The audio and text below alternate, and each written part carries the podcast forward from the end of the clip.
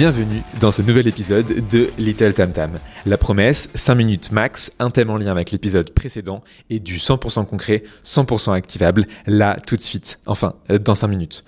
Aujourd'hui, on parle de Marc, ou plutôt de Marx, avec un S à la fin.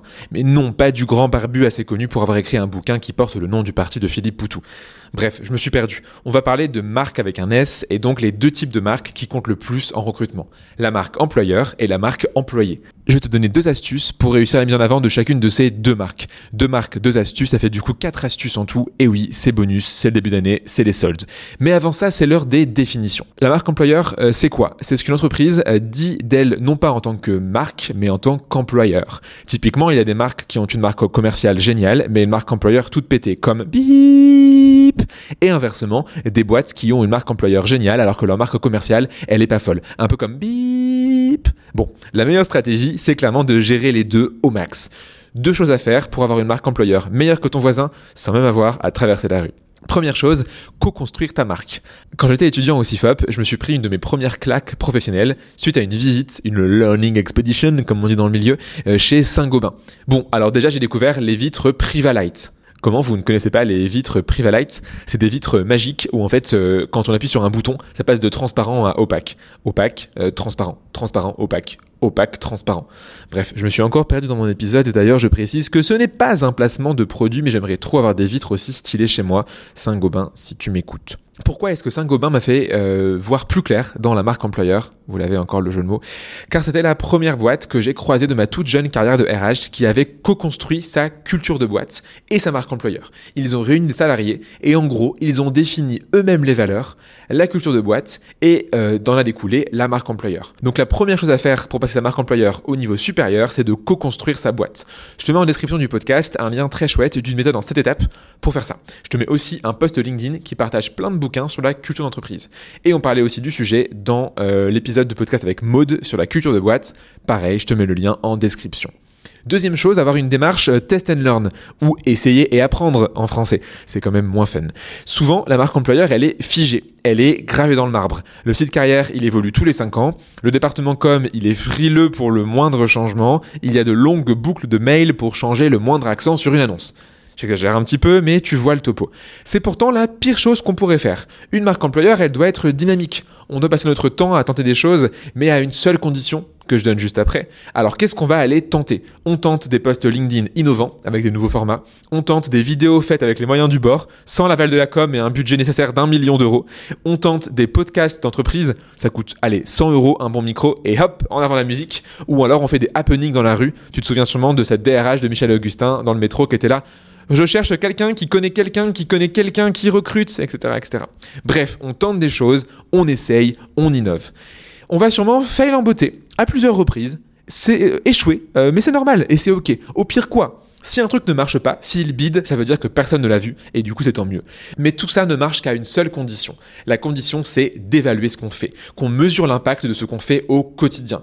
La marque employeur ne fonctionne que si on fait un suivi, on la monitore, on fait vraiment un suivi régulier des stats. Par exemple c'est quoi? Le nombre de visites du site carrière, l'engagement euh, sur les réseaux sociaux, le nombre de gens qui postulent à une annonce, ou alors le nombre de mentions sur LinkedIn par exemple, ou de repartage d'un post qu'on pourrait faire. Seulement là on pourra savoir ce qui a marché ou pas. Sinon la marque employeur, c'est un petit peu ingrat parce qu'on ne sait pas trop vraiment ce qui se passe derrière et l'impact que ça a sur le recrutement. Alors, prêt pour essayer de nouvelles choses? Maintenant qu'on a dit ça, c'est l'heure de passer à la marque employée. La marque employée, c'est quoi? C'est quand les salariés, et non pas l'entreprise, prennent la parole pour parler sur les réseaux de leur entreprise, mais aussi et surtout d'eux-mêmes et de leur vision des choses et de leur job. Deux choses ici pour une marque employée au top. La première chose pour avoir une marque employée au top, c'est de n'imposer rien et de proposer à la place. L'erreur principale que j'ai pu voir, c'est des boîtes qui forçaient la main à leurs salariés, de manière assez douce ou de manière plus ou moins poussée. La manière douce, ça va être d'imposer un style de communication. En gros, de borner les ambassadeurs et ambassadrices sur le fond et sur la forme. On va leur générer des visuels tout faits, mais du coup assez impersonnels. On va leur dire quoi dire et surtout quoi ne pas dire. Et là, clairement, la créativité d'un salarié, elle va être bridée. Attention en revanche, beaucoup vont aimer voir des choses toutes faites, mais on doit alors les proposer et non pas les imposer. On peut guider, on peut montrer l'exemple, on peut euh, proposer des choses qui fonctionnent. Mais un bon poste d'ambassadeur, un bon contenu UGC pour User Generated Content et non pas les cinémas, doit être authentique et direct. Et sur le fond, c'est la même chose. Il ne devrait pas y avoir de tabou ou de non-dit. Bon, sauf si la personne pète un câble en parlant de politique par exemple ou en tirant à balles réelles sur la concurrence. À part ça, on laisse parler les salariés. Ils doivent vivre ça comme des petits trous d'un vélo et non pas comme une laisse. Deuxième chose, pour une marque employée au top, on fait ça en groupe. On voit fleurir de plus en plus de communautés d'ambassadeurs et d'ambassadrices sur les réseaux. On en parlait dans l'épisode 7 de Tam Tam avec Charlène et dans l'épisode 28 avec sa collègue Laetitia. Il y a une boîte qui s'illustre notamment sur ce sujet, c'est et Saint-Gobain, encore une fois. On peut dire qu'ils ont bâti ça avec efficacité. Ok, c'était mon dernier jeu de mots pété.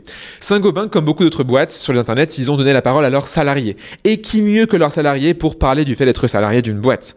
Qui mieux que Renault? Peut entretenir votre Renault D'ailleurs, vous pouvez, si vous voulez, vous aussi qui écoutez, euh, tu peux aller les voir, tu peux aller sur le site de Saint-Gobain et parler aux ambassadeurs, leur envoyer un message et je te mets le lien en description pour pouvoir leur parler. C'est super malin ce qu'ils ont fait en partenariat avec euh, pour parler directement aux salariés, ambassadeurs et ambassadrices de Saint-Gobain.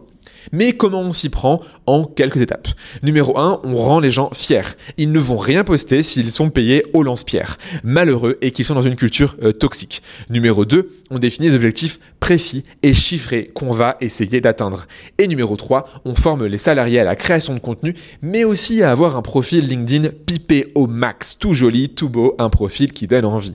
Et j'ai oublié 4, c'est parti, on les laisse publier et on crée des rituels d'équipe où tous ensemble, ils vont partager euh, les choses qui marchent et surtout, hyper important, les choses qui ne marchent pas.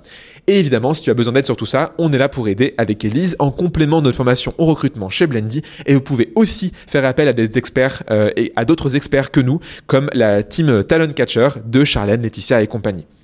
J'espère qu'avec tout ça, tu pourras faire briller ta marque employeur. Mais avant de conclure cet épisode, deux éléments complémentaires pour être encore plus fort et attirer tous tes candidats. Le premier, utiliser l'ATS, qui est aujourd'hui pour moi le plus fort sur le marché en marque employeur et en marque employée, c'est Tim Taylor. Clairement, j'en ai essayé beaucoup d'ATS en tant que recruteur interne et c'est le seul qui permet vraiment de passer au niveau supérieur sur la partie marque employeur. Alors il y a d'autres sujets sur lesquels il est un petit peu moins fort que la marque employeur, mais sur ce sujet-là, vraiment, il n'y a pas mieux en termes de fonctionnalité. Deuxième chose, pour progresser, se former à tous les aspects de la marque employeur. Annonce, site carrière, post LinkedIn, cooptation, etc., etc. Et pour ça, il y a Blendy, et pour ça, vous savez où me trouver. Bref, belle journée à toi, belle soirée à toi en fonction de quand tu écoutes l'épisode ou belle matinée. Hein. J'ai beaucoup d'écoutes matinales avant 8h du matin. Oui, des gens écoutent Tam Tam le matin et j'adore. Et donc si c'est ton cas, merci beaucoup d'être présent. J'espère que ce petit épisode de 5 minutes t'a plu et je te dis à la semaine prochaine pour un nouvel épisode de Tam Tam.